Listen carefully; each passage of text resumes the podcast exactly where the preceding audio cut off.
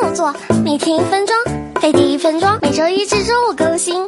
男朋友汗味浓重，还以为只要喷上香水就万事大吉了，很肤浅的人类，那只会更臭好吗？今天我就来教你如何一身清爽过夏天吧。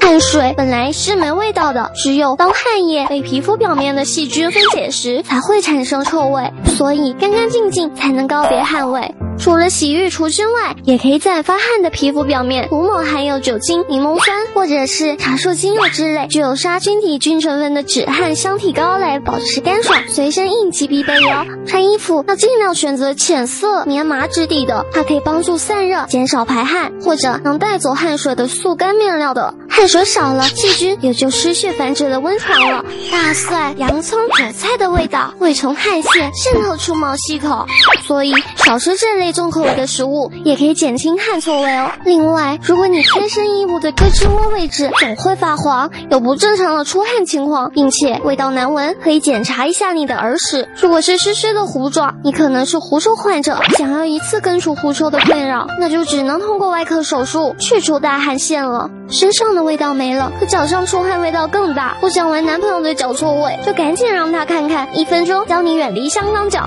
扫码关注飞碟说微博、微信，每天推送贴心知识。